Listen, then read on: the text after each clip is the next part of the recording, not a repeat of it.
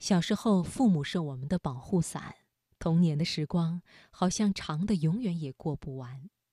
而长大以后的我们呢，却总觉得缺少了那根维系亲情的纽带。尤其是当我们身在远方，而心却寻找港湾的时候。今晚的读心灵，我们来听杨希文的文章《远方的女儿》，摘自《愿所有美好如期而至》一书。心灵不再孤单，因为你我分享。读心灵。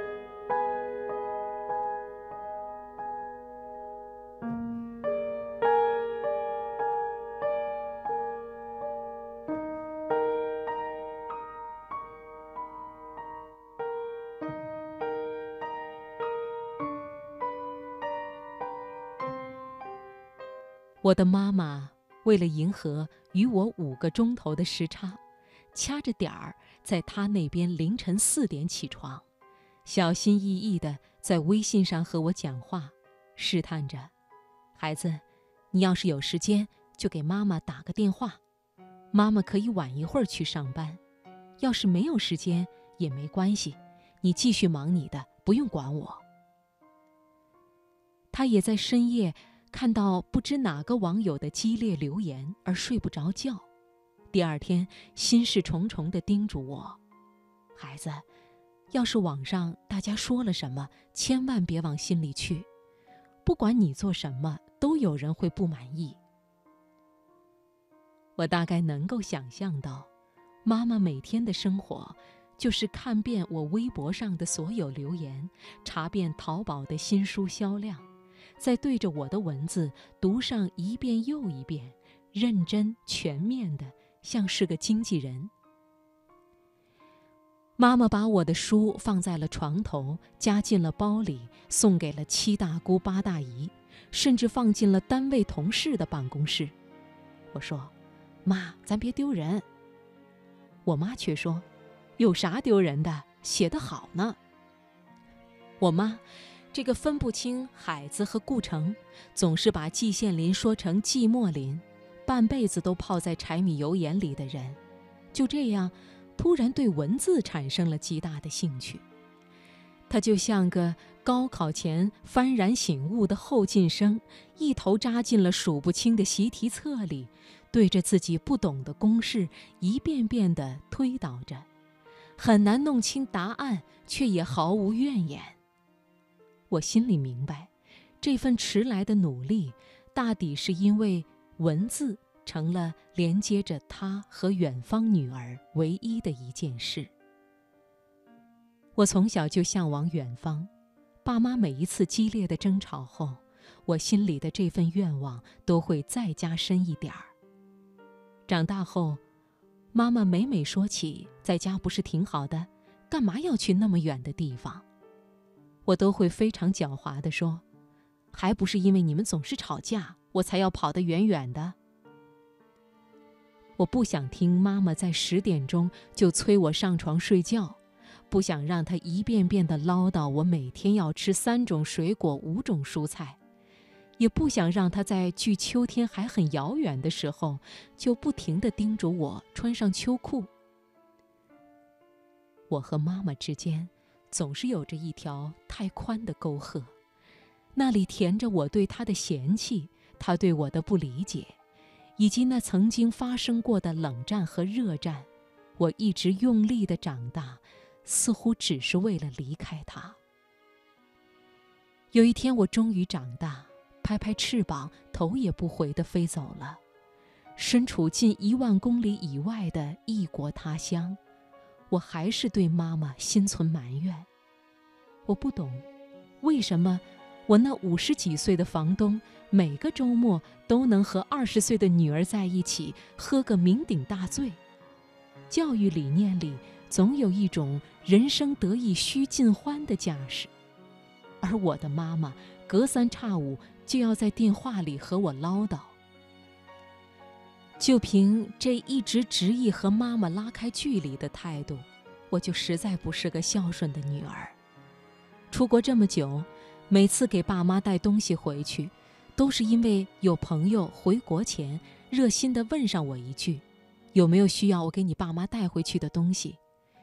我这才心虚地说：“呃，有，明天就给你。”于是花一个晚上的时间在超市里，把什么有用的、没用的都塞进购物车，草草包装成一个包裹。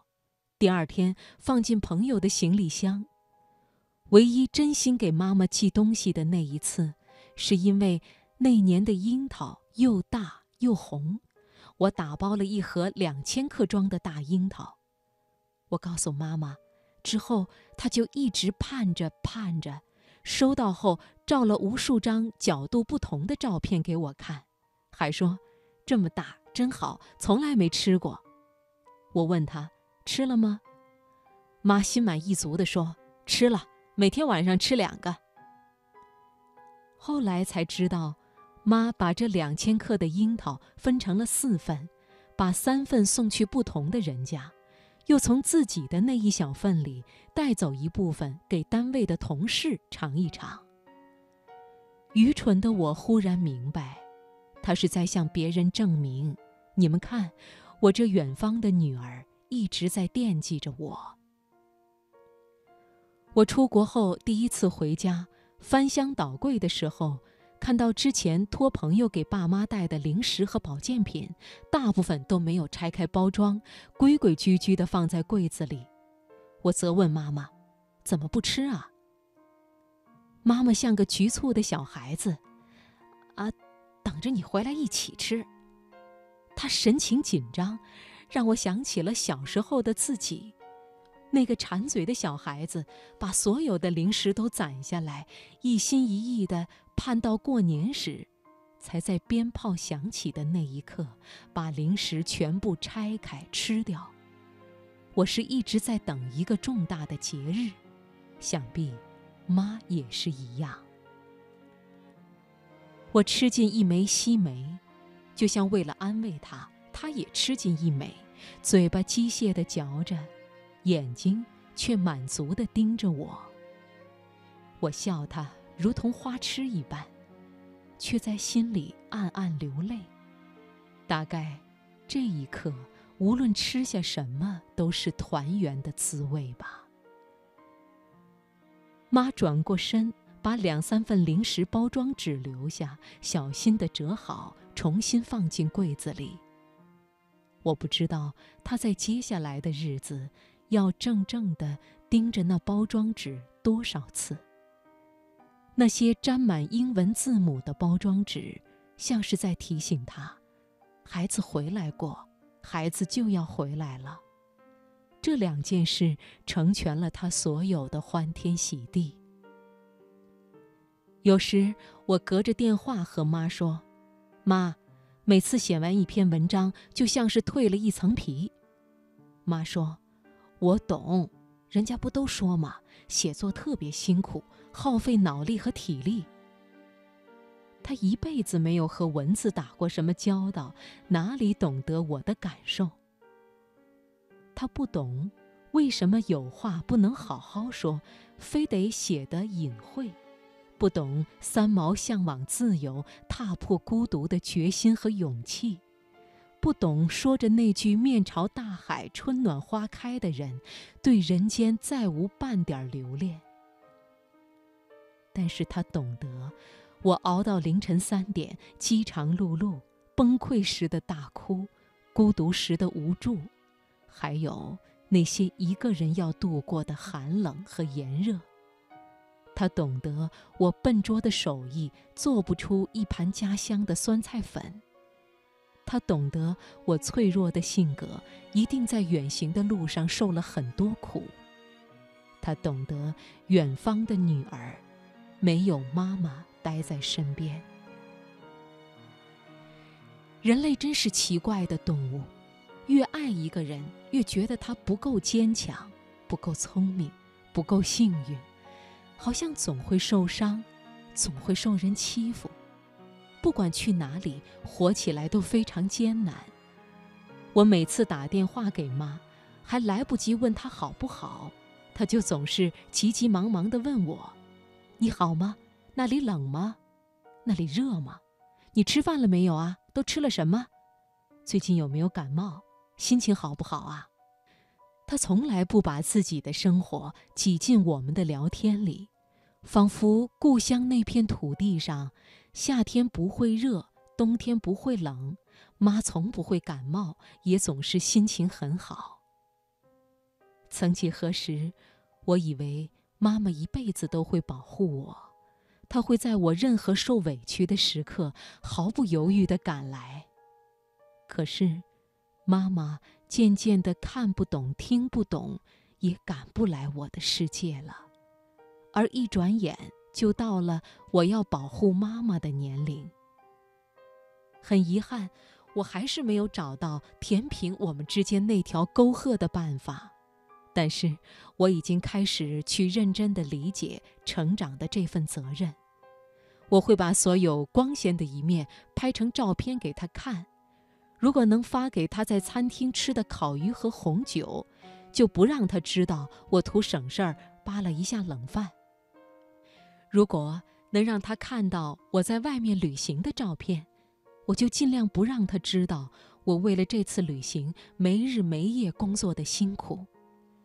每每到了晚上十点，我都要在微信上和他说：“晚安，妈妈，我爱你。”然后放下手机，继续写毫无头绪的一百篇稿子。我从来都不知道妈妈如何用她不太灵光的脑袋去应对快速的互联网，我只知道。不管我什么时间发了文章，她都会第一时间转发、点赞、打赏，用他所有的方式去告诉我：远方的女儿，妈妈一直在支持你。我常想，一个人的生命里能有多少部作品？这些作品又是为了什么？是为了生活，为了梦想，还是为了别的什么？我总是把梦想摆在第一位，一副牺牲了什么都不怕的姿态。可是，从此以后，我的梦想中多了另一层意义。我一刻不敢停地努力着，就是怕这个美滋滋的老太太，有一天会没有了炫耀的东西，在人群中沮丧地低下头。我想。如果妈妈爱看，那我就一辈子写给她看。